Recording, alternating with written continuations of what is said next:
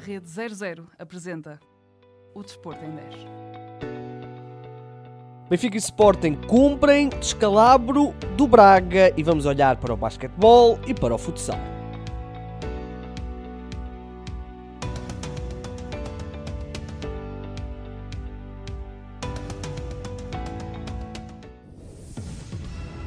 Ora bem, Liga Europa, ou playoff da Liga Europa está fechado e, portanto, uh, contas a fazer. O, vamos começar pela única equipa que não se apurou. Uh, o Sporting Clube de Braga uh, teve uma noite. É uma noite complicada de explicar, não é? Para, para, para o Braga, uma primeira parte terrível, uma primeira parte mesmo horrível mesmo do, do Sporting Braga. Não sei se não foi a pior primeira parte do Braga um, esta temporada. Depois, arranque da segunda parte, expulsão do jogador do. A expulsão do jogador do Karabakh. E o Braga consegue empatar a eliminatória, consegue empatar a eliminatória e até podia ter uh, virado a eliminatória em pleno uh, em plenos 90 minutos não conseguiu fazer, vai ao prolongamento e depois uh, comete erros absolutamente inacreditáveis. Uh, sofre o golo, sofre o 2-1, depois ainda consegue fazer o 3-1 e volta a empatar a eliminatória e depois mesmo já no final uh, um golo disparatado e, e, o Braga está, está fora da, da Liga Europa. Vamos ver que consequências é que terá esta eliminação, porque... Um, a posição do Arthur Jorge não estará eh, totalmente segura. Vamos ver o que é que vai, o que é que vai acontecer. Um, o Braga já se tinha colocado numa situação complicada em casa, quando perde por 4-2. Um, e aqui eh, perde por, ou aliás, ganha por 3-2, não chega, mas os erros que ditam esta eliminação uh, não podem acontecer num, no futebol europeu, não podem acontecer numa equipa que Já tem muita experiência de futebol europeu e de finais e de competições importantes. Uh, vamos ver, vamos ver que repercussões é que isto uh, terá. Uma situação também interessante, olhando para o Benfica, foi uma exibição também muito pobre. Aliás, duas exibições pobres do Benfica neste, neste playoff. Eu acho que este playoff para, para o Benfica frente ao Toulouse vale pela passagem, porque uh, o 2-1 em casa não foi bom. Aliás, é bom porque foi uma vitória, mas não foi uma boa exibição. E este 0-0, o Toulouse eh, certamente terá terminado o jogo a pensar como é que é possível não terem feito pelo menos um golo. Uh, são imensas as oportunidades, postes. O Trubin fez uma, uma série de grandes defesas. É um, eu nem sei se não foi o. Até vou confirmar se não foi eleito o melhor jogador em campo para, para o 0-0. Uh, exatamente, foi, não poderia deixar de ser o Trubin. E portanto o Benfica ficou. segue para o playoff, mas fica a dever.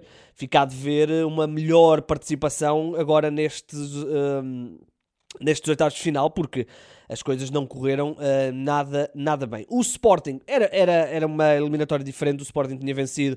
Uh, com muita tranquilidade por 3-1. Uh, a grande questão, acho eu, era perceber que alterações é que ia fazer o, o, o Rubén Amorim o, o Sporting nem, acabou por nem fazer muitas. Destaca o regresso do, do Diomande. Uh, o Gaio também joga. O Edwards também. O Edwards teve um falhanço. Meu Deus do céu, como é que um jogador falha um gol daqueles? Uh, e portanto era ver as alterações. O Sporting fez algumas, não fez nenhuma revolução no, no 11. Uh, ganha por uh, ganha uh, e portanto segue em frente. Aliás, mais importante do que o resultado era seguir em frente e seguiu. Uh, o Joker voltou a ser incrível, uh, marca, oferece, acho que é incrível como é que o Edwards não aproveita aquela assistência, depois ainda falha um penalti, mas a qualificação nunca teve ou nunca esteve em, em, discussão e o Sporting segue então em frente para os oitavos de final da Liga Europa. Os oitavos de final que vão ter o seu sorteio hoje ao final da manhã, portanto, uh, ligue-se ao 00 que, que, vamos ter esse acompanhamento ao vivo do sorteio. Uh, da próxima eliminatória da Liga Europa, com duas equipas portuguesas, o Sporting e o Benfica. E hoje começa já a jornada, temos já o arranque da jornada, que é jornada 23, 24, 23, temos aí um Arouca Famalicão, depois no sábado Farense Moreirense, Estrela Chaves e o Vitória Casa Pia, no domingo o grosso dos jogos com o Vizela Estoril, o Benfica uh, Portimão e o Gil Vicente Porto, e aliás joga Porto, Benfica e Sporting, quase aí seguidos, porque depois às 8h30 temos o Rio Ave Sporting. A jornada termina com um clássico do nosso futebol. Na segunda-feira, o Boa Vista Sporting Clube de Braga. Ora bem, eu tinha prometido que ia falar de basquetebol, uh, não foi particularmente feliz. O arranque da, peço desculpa, o arranque da qualificação de Portugal para o Eurobasket 2025, portanto o campeonato da Europa que vai decorrer uh, no verão, desculpem, agora sim, no verão de 2025.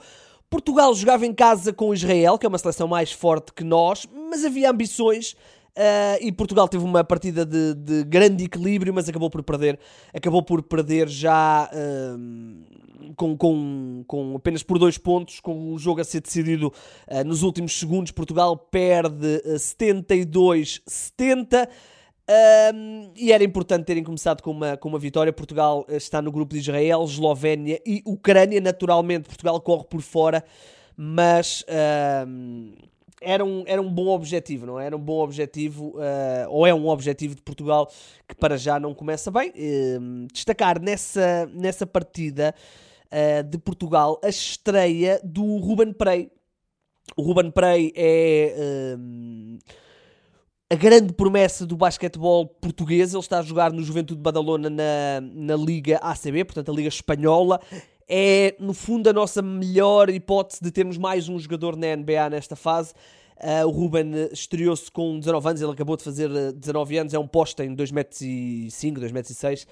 Uh, é um belíssimo jogador, vamos ver se a sua carreira vai ter uh, então o sucesso de chegar à NBA. Para já está na Liga Espanhola a jogar, joga também na, na, nas competições europeias um, e, portanto, destacar essa, essa, essa presença do Ruben Prey, mas o resultado foi negativo.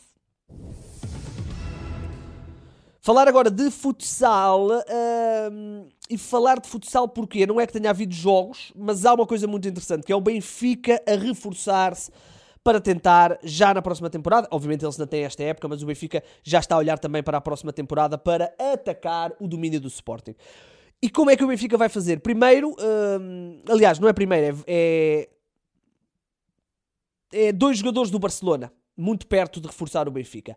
O primeiro é um jogador que é português, que é internacional português, que é o André Coelho.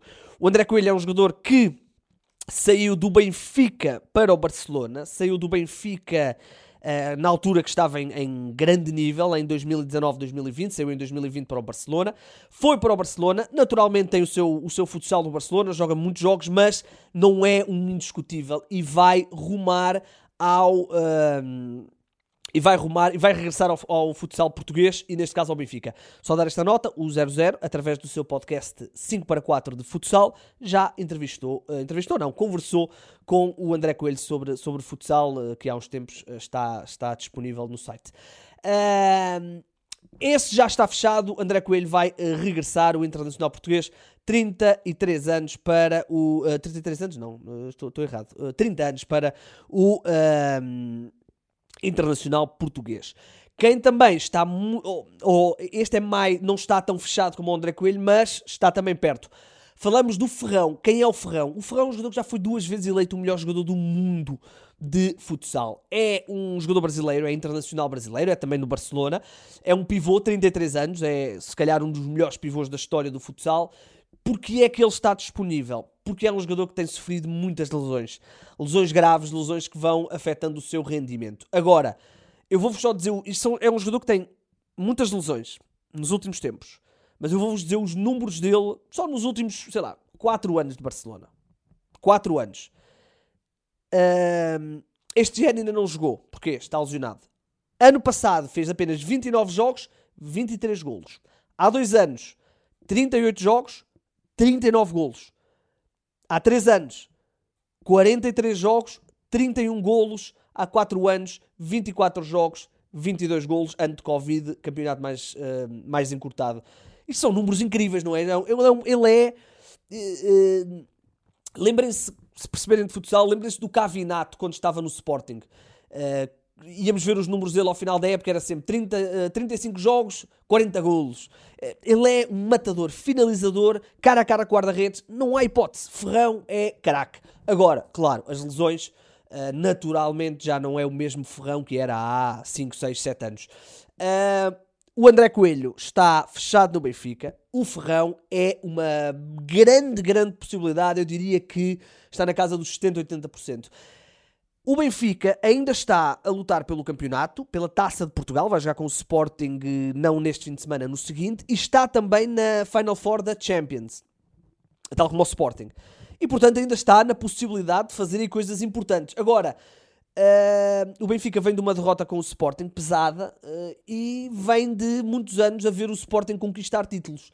E para já o Benfica até está completamente afastado dos dois primeiros lugares do, da fase regular do campeonato. Porquê? Porque o Braga é líder, o Sporting é vice-líder e o Benfica uh, tem já 5 ou 6 derrotas, 5 se não estou em erro, portanto uh, não é normal. E portanto vamos ver como é que vão correr os playoffs. Mas o Benfica já está a mexer para o ano no, como é que o Benfica se mexe normalmente. Ao contrário do Sporting, que tem um projeto assente em formação, uh, numa estabilidade da equipa que é quase sempre a mesma, sai um, entra outro. O Benfica não, o Benfica é ir buscar dinheiro, é gastar muito dinheiro para ir buscar grandes jogadores. Para já não tem resultado, mas uh, não é? À, à, medida que o Benfica vai também criando a sua estrutura de formação, vai começando a ter uh, esses produtos. Tem ido buscar jogadores aí, por exemplo, o Raul Uh, o Raul, uh, que agora está-me a faltar o segundo nome dele, uh, mas eu vou já muito rapidamente. que eles foram buscar ao Caxinas, o Raul, desculpem, Raul, Raul, Raul Moreira. O Raul Moreira, que eles foram buscar ao Caxinas e, e, já está contratado pelo Benfica, mas ficou mais um ano no Caxinas emprestado. É a mostra, é a prova de que o Benfica também está a começar a perceber que tem de ter este tipo de jogadores. Um, e à medida que há uma mistura entre os craques e os jovens, o Benfica também vai começar a ter grandes, grandes plantéis. Uh, vamos ver se há aquele clique para realmente estarem ao nível, nível do Sporting. Mas dar esta nota que são dois um grande reforço André Coelho e um grande possível reforço que é o Ferrão. O Ferrão, é verdade que nós cá já tivemos o Ricardinho, mas o Ferrão seria um dos maiores nomes da história do futsal a jogar em Portugal. Uh, portanto, percebam isso uh, e, portanto, dar esta nota uh, então sobre futsal e sobre o Benfica. Meus senhores, estamos conversados. Vamos embora, meus senhores e minhas senhoras. estamos conversados. Voltaremos na segunda-feira com o rescaldo, naturalmente, daquele super domingo de campeonato. e pronto, e é isso. Vamos ver o que é que, o que, é que dito ao sorteio da, da Liga Europa para o Sporting e para o Benfica. Tenham um ótimo fim de semana.